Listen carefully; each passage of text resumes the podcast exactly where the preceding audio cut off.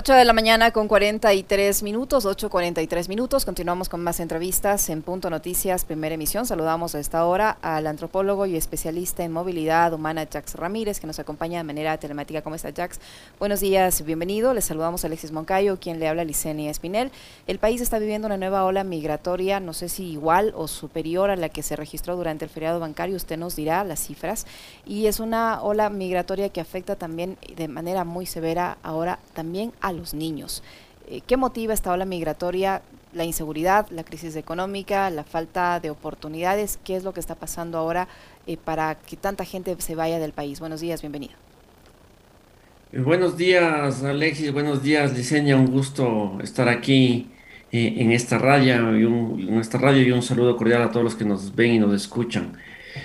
a ver, yo quisiera arrancar antes de, de, responder a tu pregunta un poco señalando lo que yo llamo la, inacción gubernamental en torno al manejo de la política migratoria. Si uno revisa em, el, plan estratégico de la Cancillería 2021-2025, tiene dos objetivos en relación a los ecuatorianos en el exterior, es decir, a los migrantes. El primero, eh, eh, el combate a la migración riesgosa en este, eh, eh, evidentemente, en esta política ha sido un fracaso. Y la segunda política que tiene en este plan estratégico es optimizar el servicio consular, que como sabemos es el espacio donde se da atención a los, a, los ecuatorianos en el exterior. Empiezo a dar un, dato preocupante que, que lo estaba revisando ayer.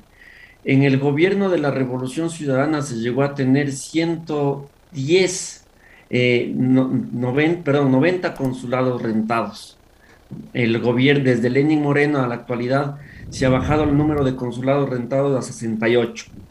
Esto como parte de lo que hemos visto a nivel de toda la estructura del Estado, del, desmantelamiento que vemos. Entonces, esto quiero dejar colocado antes de meterme en la entrada porque vemos que la política eh, exterior del, gobierno de Guillermo Lazo, en la, en la cual está inmersa eh, la política migratoria, priorizó y prioriza el tema comercial, prioriza el famoso más de Ecuador en el mundo, más mundo en el Ecuador, que es también parte de uno de los objetivos de su, de, su plan, tal como lo, señalaba su eslogan, así consta el plan, y entre esos de entrar a la Alianza del Pacífico, algo que todavía no lo consigue. En ese contexto, hemos visto un desmantelamiento de toda la política migratoria, de la política consular y el incremento de los flujos migratorios. ¿no? Se mantiene, eh, como bien señalabas, Licenia, eh, estamos viviendo lo que yo llamo una estampida migratoria 2.0, muy parecida a la que vivimos a finales del nuevo siglo. Y, como bien señalas también, eh, a diferencia de una de las diferencias con el anterior flujo, es el incremento de migrantes en unidades familiares y eh, niños migrantes que viajan solos por la ruta, ya sabemos, Centroamérica, México, Estados Unidos. Un gusto saludarle, doctor Ramírez, aunque sea telemáticamente. Este, a ver, yo ahí tengo una, duda y tiene que ver de alguna forma empatándolo con esta primera explicación que nos hacía eh, Jacques Ramírez. Y quisiera atarla también con lo que conversábamos en el primer tema, el relacionado con la inseguridad.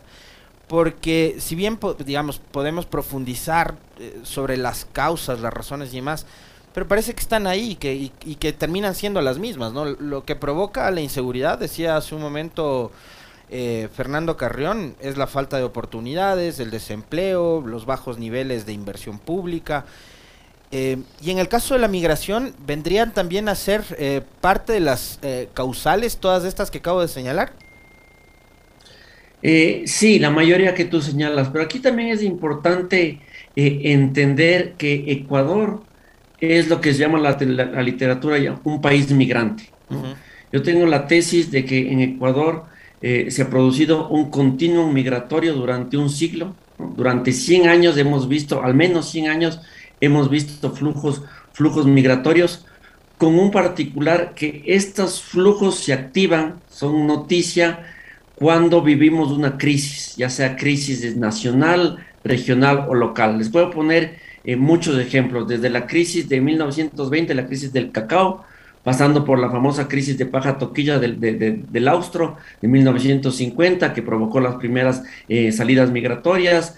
Em, la crisis de la, de la Josefina en, los 90, la sequía en Loja, este, la crisis y por supuesto en esa también la crisis, la crisis de, del 99 y, inicios del nuevo siglo. Entonces, dependiendo de la escala, ya sea local, de falta de tierras, hasta nacional, como la que vivimos, se activan, eh, se activan los flujos, se activan las redes y cadenas migratorias que conectan a Ecuador con diferentes puntos del país. Aquí lo interesante también es que la gente no sale eh, como loca por a, donde sea, ¿no? Eh, se mantienen los mismos destinos preferenciados del Ecuador que son parte de esta, de, esta historia ¿no? migratoria de, un siglo. Sobre todo Estados Unidos, eh, en Norteamérica, ya sabemos, en, Europa, principalmente España. Lo que vemos ahora es una salida fruto de, la conjunción de diferentes tipos de crisis. Primero, el, ya vimos un aumento en el 2016-17 como efecto del terremoto. Esto nadie lo, no, no, no, no, se hizo noticia, pero cuando hubo el famoso terremoto del 2016, la gente también empezó a migrar, ya sea de manera interna y, y después al exterior. Pero esto se acelera muchísimo más cuando vienen los, ajustes, las medidas de ajuste con el, con, el gobierno de, de, Lenin Moreno, que vemos un incremento ya en, en, el 2018, 2019, pero como todos sabemos, como efecto de la pandemia, se cerraron las fronteras, ya hubo un retroceso a nivel mundial, no hubo flujos migratorios y lo que vemos ahora es una suerte de boomerang. Se dispara a partir de que se vuelven a abrir las fronteras el 2021 y el 2022 como efecto de la crisis sanitaria, de la crisis económica y lo que ustedes acaban de señalar con, con fuerza desde la introducción del, del, programa, de, de, esta sección, que tiene que ver con algo nuevo que no veíamos en los relatos de las personas que migran, que tiene que ver con la crisis de la inseguridad, con la violencia. Mucha gente está poniendo este como un nuevo motivo por los cuales eh, empieza a migrar al exterior doctor Ramírez, ¿qué, está ahora pasando diferente, a diferencia de estas otras olas migratorias que usted menciona, que en estas involucra a los niños? Entre 2020 y 2022, más de 4.900 niños han viajado al exterior eh, de lo que se conoce, ¿no? No sabemos si todos lograron llegar a su objetivo, no sabemos dónde está el resto y lo, y lo que es peor, no sabemos qué está haciendo el Estado para conocer de la suerte de esos niños o para impedir que esos niños viajen con el riesgo que eso implica. No, es, eh, eh, el dato es mucho, mucho más. Ese dato que ustedes tienen, que unos hablan de 4.500, 4.900, son los niños menores no acompañados que han sido capturados por la patrulla fronteriza eh, de, Estados Unidos. que, es, que es alarmante porque vemos que están pasando la frontera solos. Ya vimos hace, algunos, hace unos días una imagen terrorífica de un, de, un, niño abandonado en, en la frontera.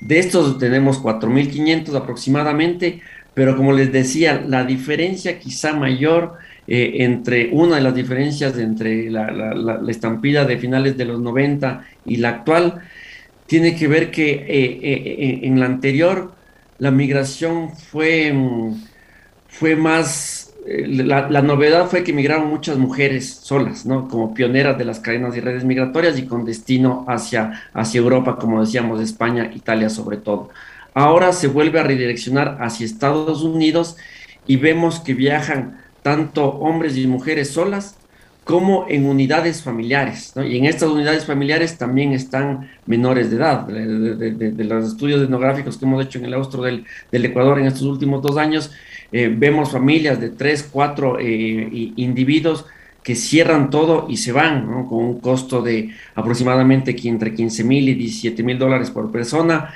y abandonan el país y, se retiran. Como tú bien señalas, y lo que decía al inicio, lo que vemos es una falta de, acción, por eso arrancaba diciendo la inacción del gobierno en torno a este, a este tema. Fíjense lo que acaba de señalar Petro eh, eh, este fin de semana.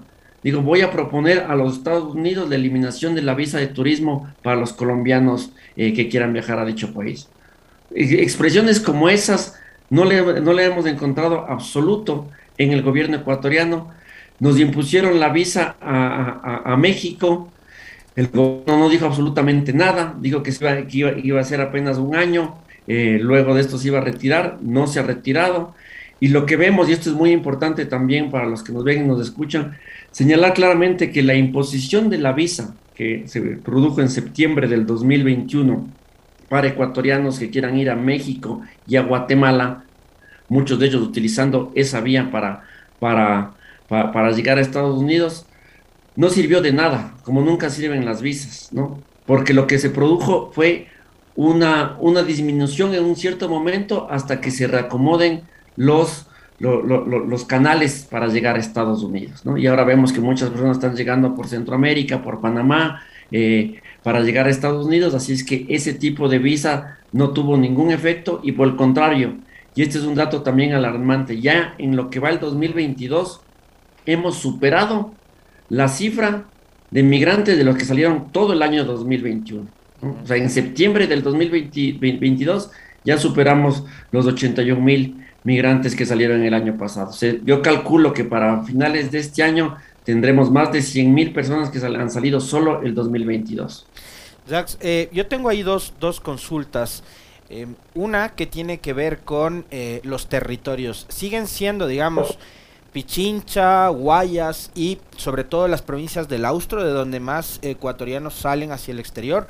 Y lo otro, esta crisis de inseguridad que estamos viviendo suma a, a los factores económicos. Es decir, ya vemos ecuatorianos que no escapan únicamente de la crisis económica. me voy por eh, tener trabajo, por tener mejores ingresos, por ver eh, si busco un mejor futuro este, económico, sino eh, gente que teniendo recursos incluso dentro del país decide irse a vivir en otro estado porque acá se siente inseguro. Esas dos inquietudes, Dax. Completamente, Alexis, por eso ponía el dato que no es menor en torno a cuánto es el costo para ir por canales irregulares hacia Estados Unidos, ¿no? Entre 15 mil dólares antes de que se imponga la visa eh, eh, de México y, Guatemala. Ahora está más o menos en 17 mil dólares por persona. Si hablamos de unidades familiares eh, de, tres o cuatro personas, estamos hablando de 60 mil dólares. Con eso la, gente podría ponerse perfectamente un, negocio o, algún emprendimiento, como lo llaman ahora, pero deciden abandonar el país. Y muchas de las de, la justificación de las personas es sobre todo, y esto se compara con la anterior, con, la anterior estampida del 99-2000, eh, el estado de ánimo social. La gente, y esto, y esto a veces no se lee porque se lee lo, lo cuantitativo, lo más lo, más visible, la, pobreza, el desempleo, pero no estamos tomando en cuenta este desánimo, ¿no? Eh, este, estado, eh, este estado de ánimo negativo social que tenemos los ecuatorianos, sumado a este elemento central que hay que seguir investigando en torno a la inseguridad, la violencia. No hemos visto hace rato algo que se veía más en México, en otros lugares, las famosas vacunas, ¿no? En, barrios de Guayaquil, de, de otros lugares, ya se está vacunando pidiendo este impuesto, entre comillas, para que no les hagan nada. Y ante esta situación la gente decide migrar. Y respondiendo a lo primero, ¿de dónde sale la mayoría de gente? Eh, es sobre todo de la Sierra Centro y, el Austro, ¿no? El Austro siempre como epicentro histórico, pero vemos mucha gente que sale de, de, de, Tunguragua, de Chimborazo y por supuesto de Azuay y Cañar. Ahora, mm, mm, doctor Ramírez, ¿cómo viven, por ejemplo, en el caso de los niños no acompañados? Eh, ¿Cómo viven acá? ¿Cómo viven en el Ecuador? ¿Por qué les es, digo yo, eh, jugarse la vida atravesando todas estas penurias de una frontera eh, para llegar a los Estados Unidos o al lugar donde estén sus padres? ¿Cómo viven aquí que sea tan, tan difícil continuar acá que les, les, no les queda otra alternativa que tomar todos estos riesgos y emprender ese viaje? es muy importante lo que, lo que señala Diseña porque, porque cuando uno, cuando uno, cuando los migrantes son capturados en la, en, la frontera con, Estados Unidos, a partir, de, a partir de la pandemia se activó un, un, viejo decreto en Estados Unidos, del que se llama el título 42, por el cual se impedía la llegada o se deportaba a los extranjeros pensando que son una amenaza pública. Una amenaza a la, salud, en este caso, de, Estados Unidos. En el caso de los ecuatorianos, no pasa por eso. La mayoría de ecuatorianos que son eh, encontrados, aprendidos en la frontera, están bajo el título 8, es decir, están pidiendo refugio, algo que también señala un documento oficial de la Cancillería ecuatoriana, que es alarmante, porque la gente evidentemente está prefiriendo arriesgarse en un viaje en tránsito. Antes quizá era más fácil, te tomábamos el avión y llegábamos a México y ahí nos conectábamos con las redes de coyotes que ya están completamente institucionalizadas, pero ahora mucha gente está viajando por Panamá, como señalábamos, y de ahí ah, emprenden su camino por, por, tierra, incluso algunos están pasando por tierra desde Ecuador, ¿no? Viajan por Colombia, la, la, selva del Darién, lo que están utilizando sobre todo ahora venezolanos, cubanos, haitianos. También hemos visto ecuatorianos eh, eh, en esta ruta. Entonces, están arriesgando absolutamente todo para poder eh, emprender y arrancar una nueva vida en destino. Eso te dice muchísimo de, de, de, la, de la migración como una estrategia de sobrevivencia, como puse yo en uno de mis últimos tweets. Muchísimas gracias, doctor. Muy interesante siempre conversar con usted. Se nos terminó el tiempo, se nos quedó corto el tiempo. Muy amable. Muy amable, Jax. Gracias a ustedes. Una buena un Lo propio, doctor. Muchísimas gracias. El doctor Jax Ramírez, antropólogo, especialista en movilidad humana que ha estado con nosotros, 8 con 59 minutos. ¿Será que también los problemas como el de la migración se solucionan cambiando de actitud? ¿no? Porque según el secretario de Comunicación... ¿Es un estado de ánimo? Ajá, porque es que el estado de ánimo tuyo es negativo, entonces por eso es que ves mucho inseguridad y tal. Lo de la, migración será igual.